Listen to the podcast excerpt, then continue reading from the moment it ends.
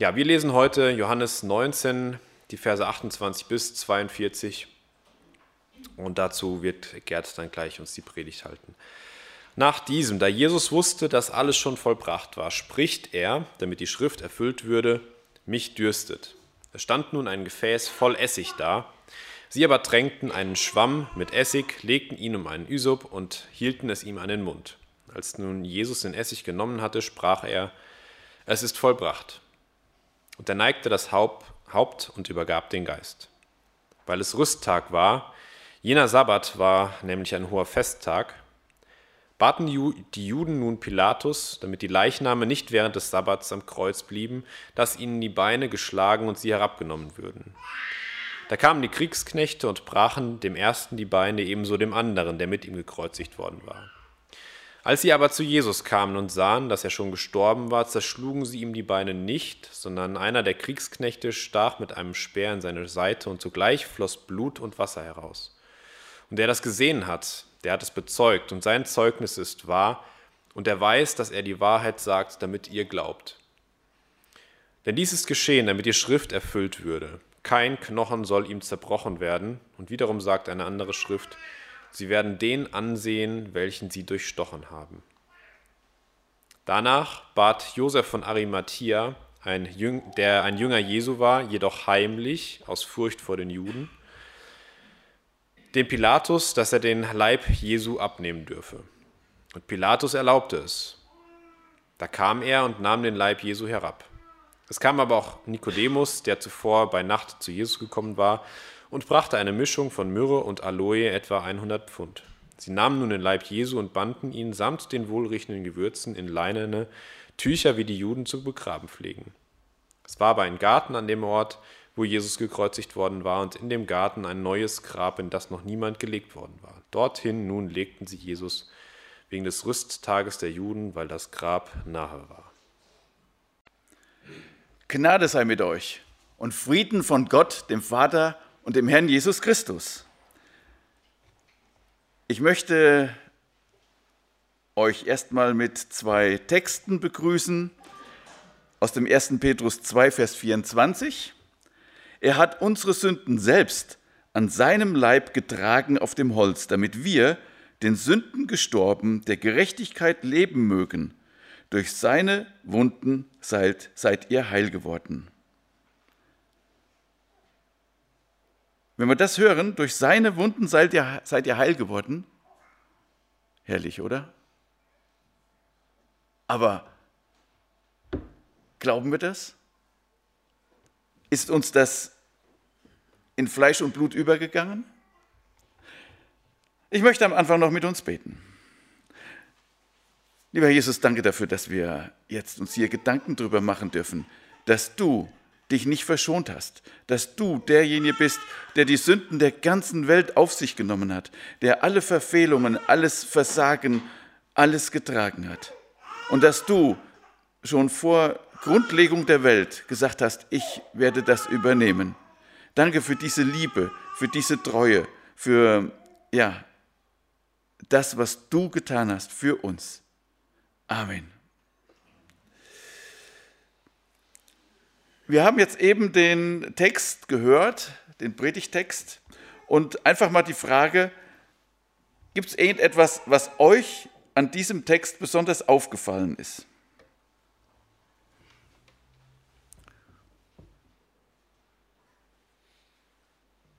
Keine was aufgefallen?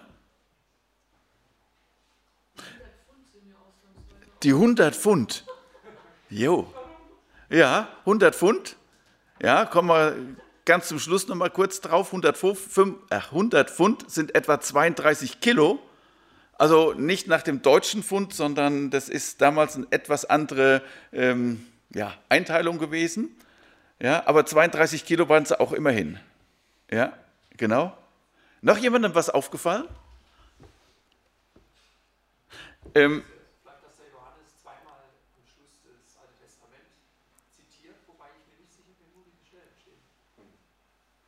Ja. Ja. Marco ist gut. Reicht. Ähm, ja, die 100 Pfund waren aufgefallen, genau. Ähm, die zwei Stellen kommen wir gleich nochmal drauf. Da habe ich auch diese Parallelstellen zu. Ja? Genau. Ähm, also, was ist uns besonders aufgefallen? Für mich ist aufgefallen, ey, das ist ein ganz, ganz kurzer Text. Also praktisch die ganze Kreuzigungsszene ist in ein paar wenigen Versen abgehandelt. Also es ist nicht so, wie das, was man heute versucht, ähm, zum Beispiel mit einem Film Passion, also die Passion, wo man versucht, die Leiden Jesu deutlich zu machen. Der Johannes, ja, ich denke, er braucht es nicht zu beschreiben. Heute gibt es keine Kreuzigungen mehr, ähm, aber damals wussten die Leute natürlich, was es bedeutet, gekreuzigt zu werden. Deshalb braucht Johannes da nicht großartig zu beschreiben, was das für Konsequenzen für denjenigen ist, der da elendig am Kreuz, ich sage das mal, verreckt.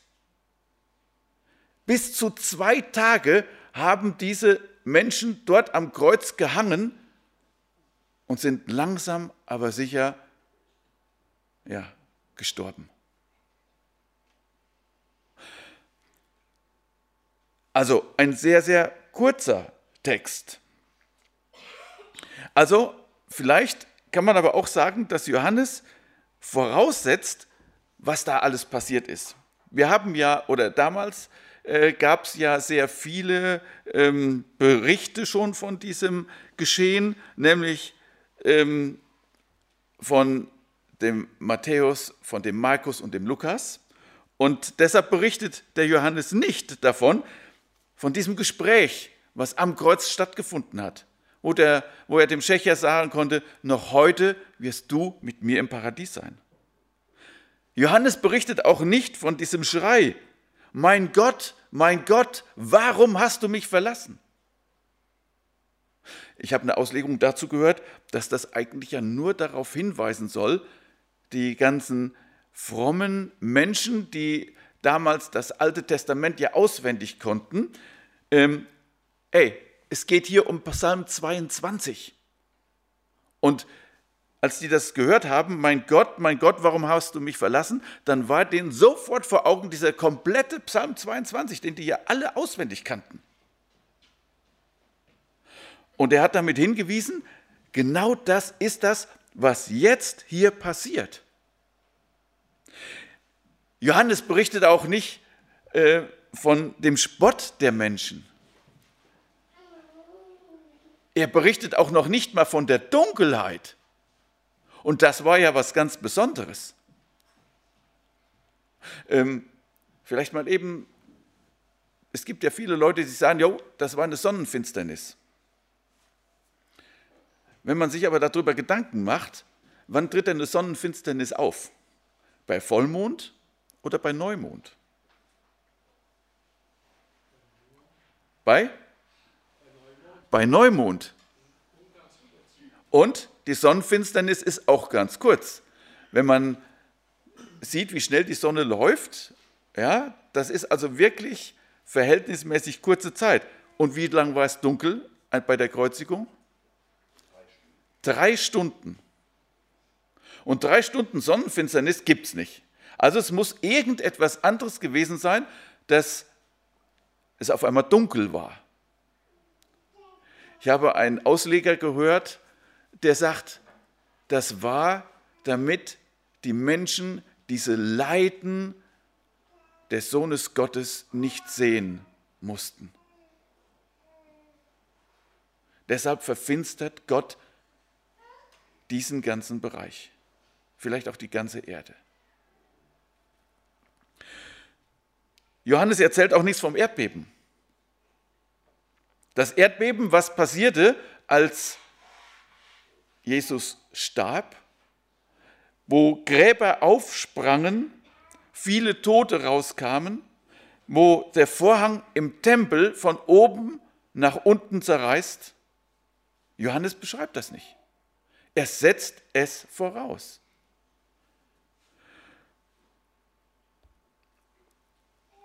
Was ist mir besonders aufgefallen? In vier Versen dreimal vollbracht. Wir wissen ja aus der Bibel, wenn irgendwas besonders wichtig ist, dann wird es zwei oder dreimal erzählt. Und mit anderen Worten, wenn wir jetzt hier diesen Text lesen nochmal, danach, als Jesus wusste, dass schon alles vollbracht war, spricht er, damit die Schrift erfüllt würde, mich dürstet. Da stand ein Gefäß von Essig, sie aber füllten einen Schwamm mit Essig und legten ihn um einen Isop und hielten ihm, hielten ihm den an den Mund. Da nun Jesus den Essig genommen hatte, sprach er, es ist vollbracht und neigte das Haupt und verschied. Vollbracht ist einmal deutlich zu lesen. Aber genau das gleiche Wort im Griechischen steht für, damit die Schrift erfüllt würde. Dieses erfüllt, man könnte also auch sagen, damit die Schrift vollbracht würde. Und dann zum Schluss steht ja nochmal, es ist vollbracht. Aber wir wollen uns jetzt dieses vollbracht mal noch ein bisschen versuchen näher vor Augen zu halten. Was heißt denn überhaupt vollbracht? Vollbracht heißt erfüllt, zum Ziel gebracht, fertiggestellt, vollständig erledigt. Ähm, mit Judith war ich gestern in der Wohnung. Wir haben wunderschön den Boden von Kleberesten befreit und da konnten wir nachher auch sagen, es ist vollbracht. Wir haben das hingekriegt, ja, wunderbar funktioniert, die Maschine war klasse, ähm, herrlich. Vollbracht, erfüllt, zum Ziel gebracht. Aber wir kennen dieses Wort jetzt in dem äh, Zusammenhang äh, zum Beispiel von erfüllten Verträgen. Ja, wenn jemand einen Vertrag geschlossen hat und äh, hat diesen Vertrag erledigt, dann kommt heute ein Stempel drunter erledigt. Damals würde man sagen vollbracht. Oder, was auch so ein ganz wichtiger Punkt ist, wenn ein Sklave freigekauft wurde. Wenn dieser Schuldpreis oder dieser, dieser Kaufpreis bezahlt war, dann kam ein Vollbracht darunter. Wenn eine Schuld beglichen wurde, kam ein Vollbracht darunter. Und was heißt das jetzt für uns heute? Wenn damals Jesus sagt, es ist vollbracht, dann heißt das für uns heute, die Kraft der Sünde ist beendet. Ja, sagt er, das geht doch gar nicht. Solange wir leben, ist doch die Sünde da. Stimmt. Aber egal wie groß diese Sünde ist, Jesus hat sein Vollbracht darunter gesetzt.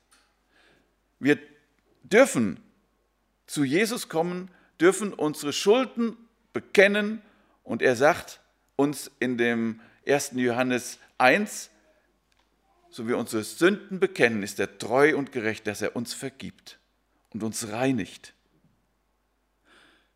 Das heißt für uns, der Weg des Gesetzes, der grundsätzlich mit der Todesstrafe abschließt, ist zu Ende.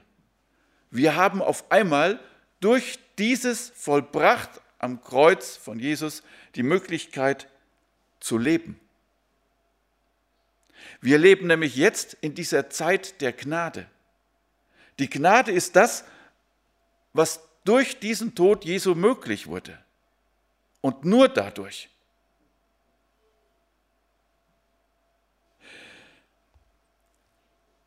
Im 2. Korinther 5 beschreibt der Paulus das so. Denn er hat den, der von keiner Sünde wusste, für uns zur Sünde gemacht, damit wir in ihm zur Gerechtigkeit Gottes würden.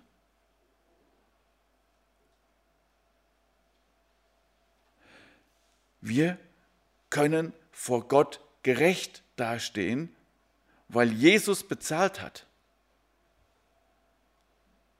Eigentlich müssten wir alle jubeln und äh, Freudentanz machen und sowas, wenn wir uns das vorstellen, was das für uns heißt, welche Befreiung das ist.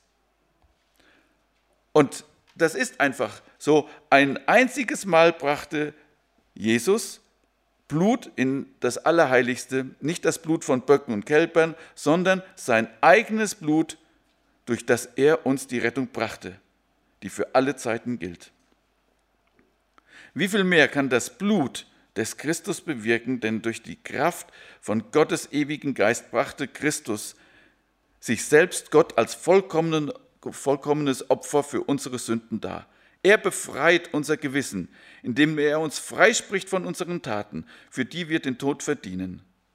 Nun können wir dem lebendigen Gott dienen. Das ist das, wofür wir freigemacht sind, um diesem Gott zu loben, ihn zu preisen, ihm zu ehren und ihm zu dienen. Und Jesus hat durch seinen Tod am Kreuz diese Möglichkeit geschaffen. Es ist vollbracht. Was ist noch aufgefallen? Mir ist noch was aufgefallen, was mir sofort in diese Augen gestochen ist damit die Schrift erfüllt würde. Also, mit anderen Worten, Jesus hat in seinem ganzen Schmerzen, in seinem Leiden immer vor Augen gehabt, die Schrift, das, was im Alten Testament schon beschrieben wurde, muss erfüllt werden.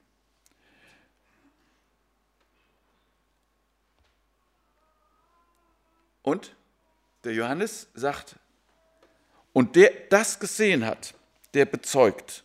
Und sein Zeugnis ist wahr. Und er weiß, dass er die Wahrheit sagt, damit auch ihr glaubt. Denn das ist geschehen, damit die Schrift erfüllt würde. Warum? Damit ihr glaubt. Damit ihr, damit wir alle glauben, dass das, was damals in der geschehen ist, was der Johannes als Augenzeuge beschreibt, und das bezeugt er hier, ja, dass der, der das gesehen hat, Johannes war dabei, er hat es miterlebt, er ist als Augenzeuge jemand, der berechtigt ist, diesen Bericht abzulegen. Der sagt, genau das ist passiert. Aber jetzt wollen wir mal noch gucken, was ist denn erfüllt worden? Es ist zum Beispiel erfüllt worden, was Jesaja 53 Vers 12 schreibt. Darum will ich ihm die vielen zum Anteil geben, und er wird Starke zum Raub erhalten, dafür, dass er seine Seele dem Tod preisgegeben hat und sich unter die Übeltäter zählen ließ und die Sünde vieler getragen und für die Übeltäter gebetet hat. Und in Matthäus 27, Vers 38 können wir es lesen. Dann wurden mit ihm zwei Räuber gekreuzigt, einer zur Rechten der andere zur Linken. Wir wissen außerdem, dass Jesus am Kreuz gebetet hat. Vater, vergib ihnen, denn sie wissen nicht, was sie tun. Auch das ist die Antwort auf Jesaja 53. Jesaja, der schon 400 Jahre vor diesem Kreuzigung genau das beschrieben hat. Es geht weiter. Psalm 22 habe ich eben schon darauf aufmerksam gemacht mit diesem ähm, Überschrift, mein Gott, mein Gott, warum hast du mich verlassen?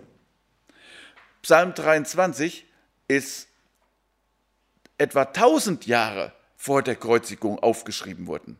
Und wie wir wissen, damals gab es noch keine Kreuzigung, das kam erst viel später. Denn Hunde umringen mich, eine Rotte von Übeltätern umgibt mich, sie haben meine Hände und meine Füße durchgraben.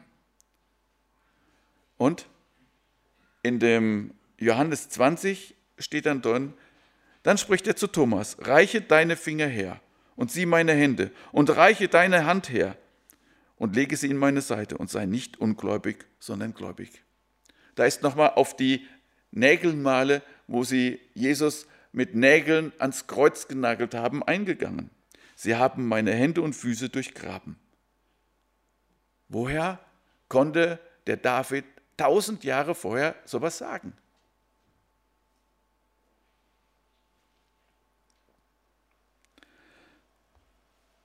Es geht weiter.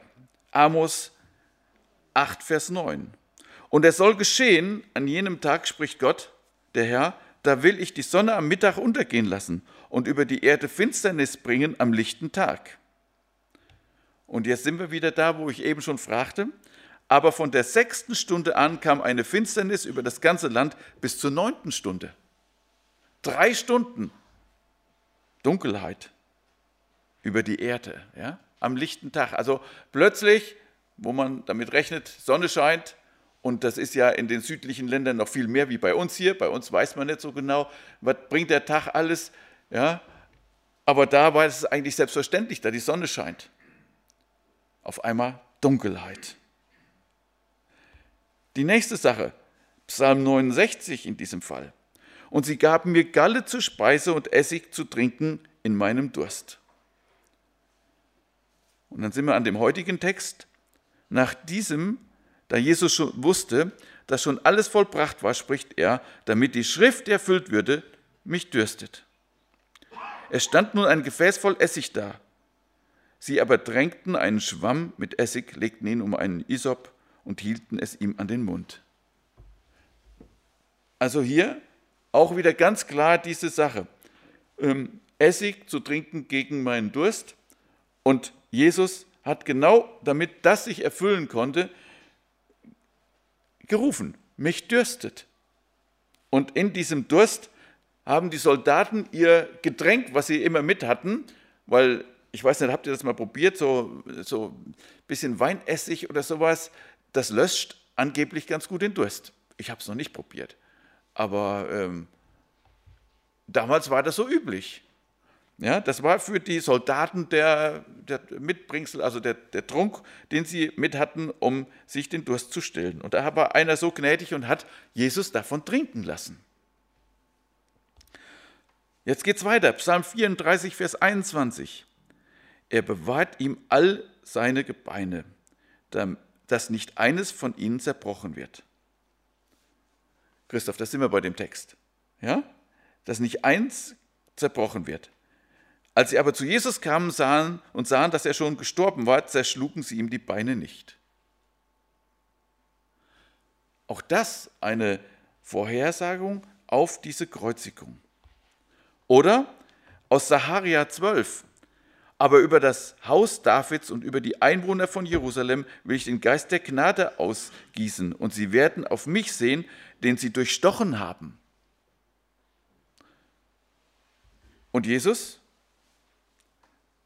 Da ist dieser erste Teil des Verses, habe ich eben schon gelesen, sondern einer der Kriegsknechte stach mit einem Speer in seine Seite und sogleich flossen Blut und Wasser heraus. Jetzt müsste der Christoph eigentlich hier uns erstmal erklären, warum fließt da Blut und Wasser raus. Äh, ich bin nur Krankenpfleger, ich kann das nicht erklären, aber das muss eine, eine physiologische Möglichkeit sein, das genau zu erklären. Ja, aber auch das vorhergesagt, Saharia 12. Auch lange bevor diese Sache kam. Und dann kommt noch ein Punkt, der mich bewegt hat. Im Johannes 10, als es um den guten Hirten geht, da beschreibt Jesus, darum liebt mich der Vater, weil ich mein Leben lasse, damit ich es wiedernehme. Niemand nimmt es von mir, sondern ich lasse es von mir aus. Ich habe Vollmacht, es zu lassen und habe Vollmacht, es wiederzunehmen. Diesem Auftrag habe ich von meinem Vater empfangen.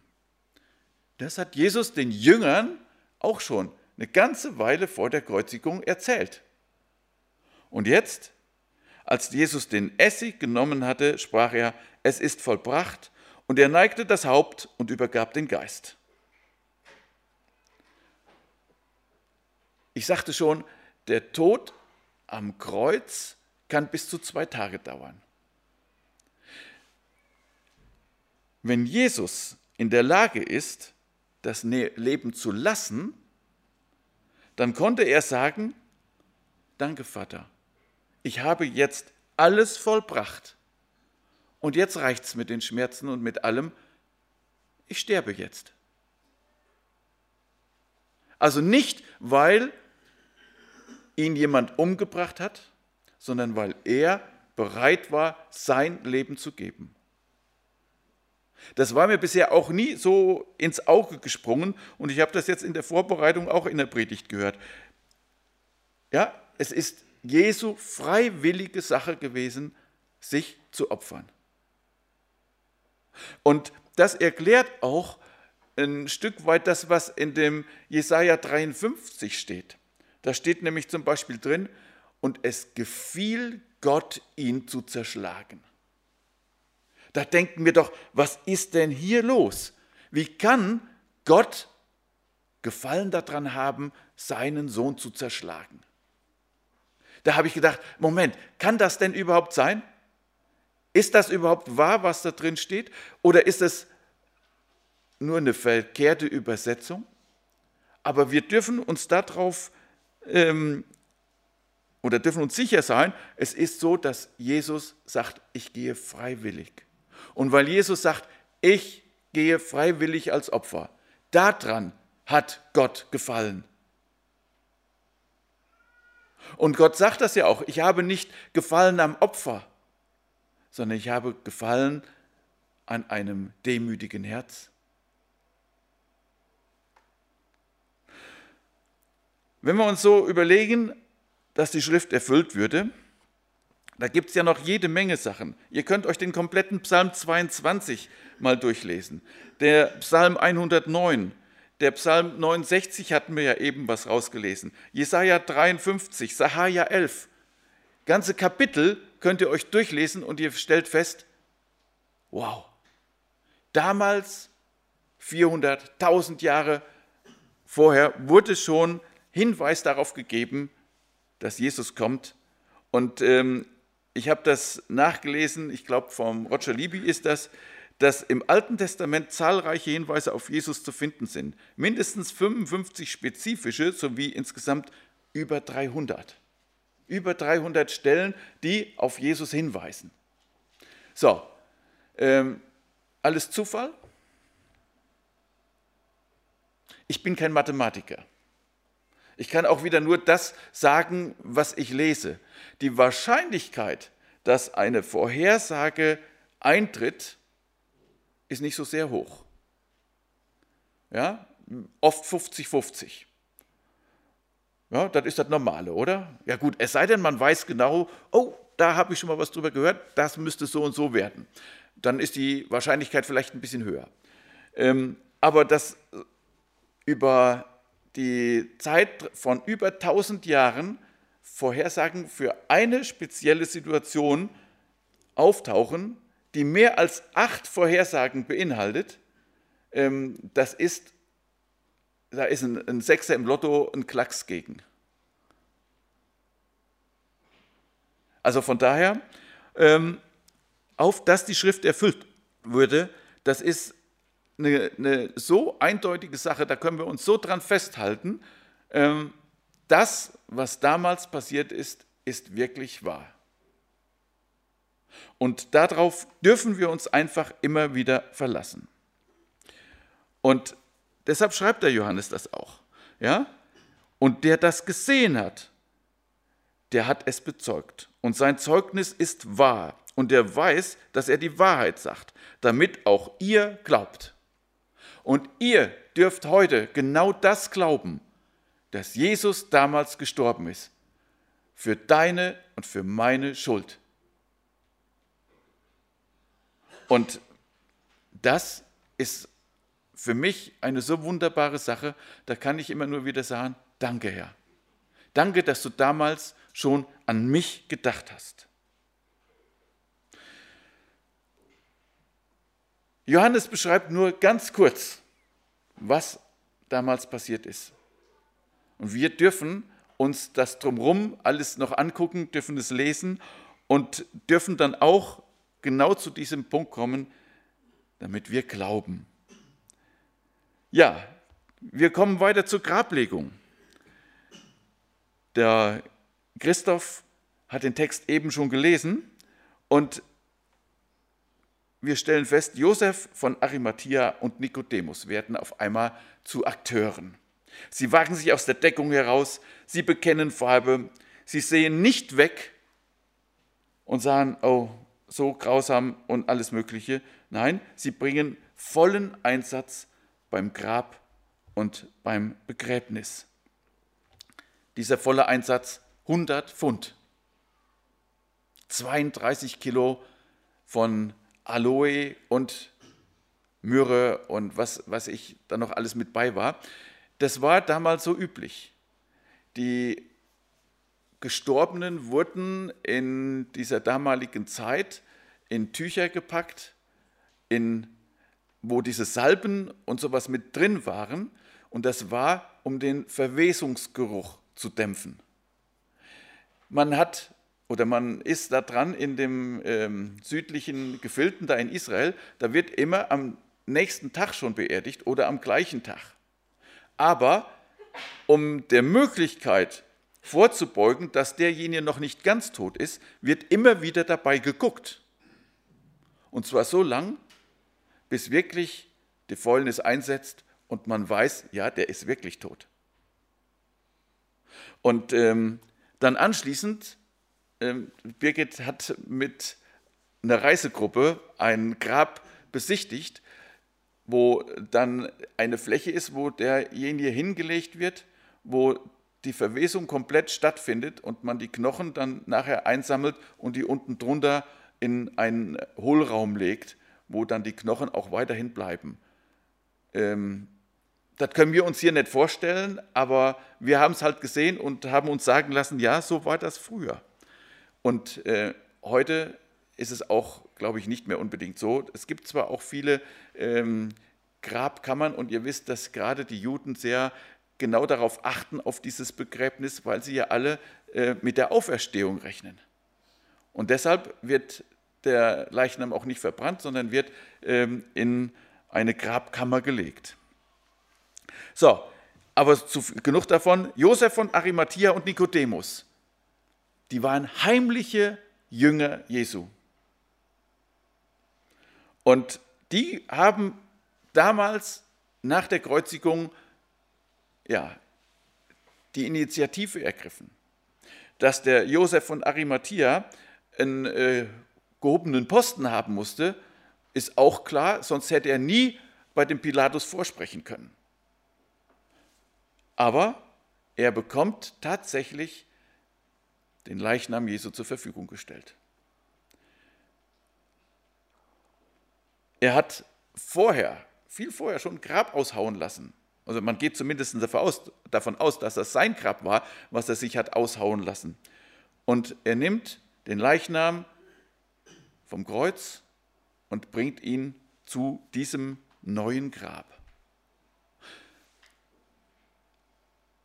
Er zeigt damit, wie viel Jesus ihm bedeutet. Es ist ihm auf einmal egal, was die Leute um ihn herum denken. Es ist ihm egal, dass er sich auf einmal in Gefahr begibt. Und er weiß nicht, was wirklich anschließend passiert. Genau das gleiche mit dem Nikodemus. Stellt sich für mich die Frage, wie ist denn bei mir heute? Habe ich noch Angst, davon weiterzusagen? Ich freue mich immer wieder über diese WhatsApp-Statusbilder wenn ich dann sehe, dass da Botschaft verkündigt wird, dass da deutlich gemacht wird, ich glaube an diesen Jesus Christus. Und ich freue mich schon auf Ostern, wenn wir alle im Status posten können, er ist auferstanden, er ist wahrhaftig auferstanden. In Galater 2, Vers 20 steht, ich bin mit Christus gekreuzigt. Und nun lebe ich, aber nicht mehr ich selbst, sondern Christus lebt in mir.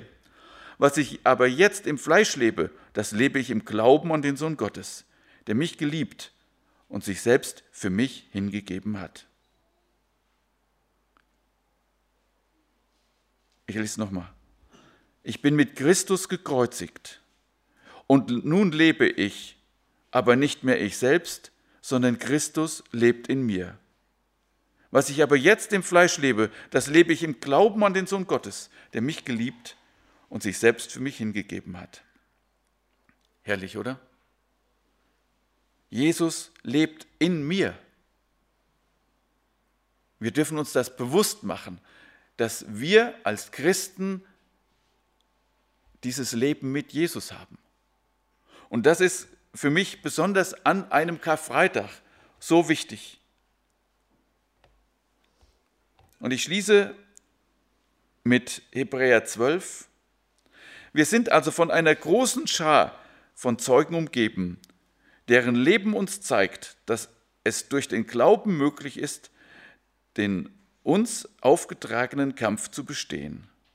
Deshalb wollen auch wir, wie ein Läufer bei einem Wettkampf, mit aller Ausdauer dem Ziel entgegenlaufen.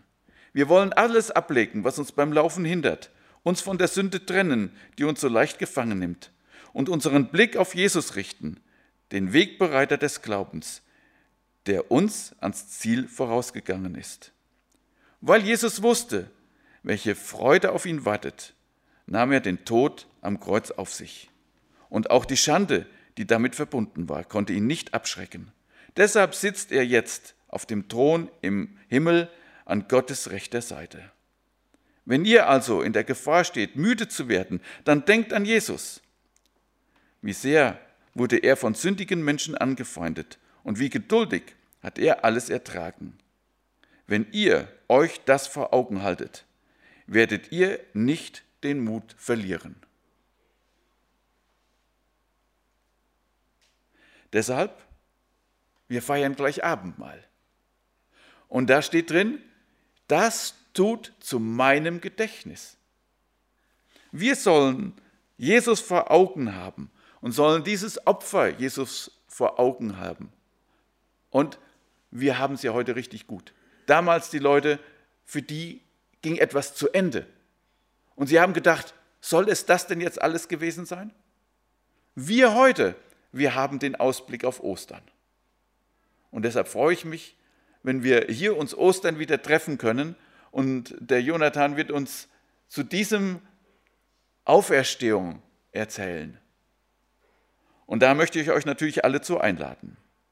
Lasst uns zum Abschluss miteinander beten.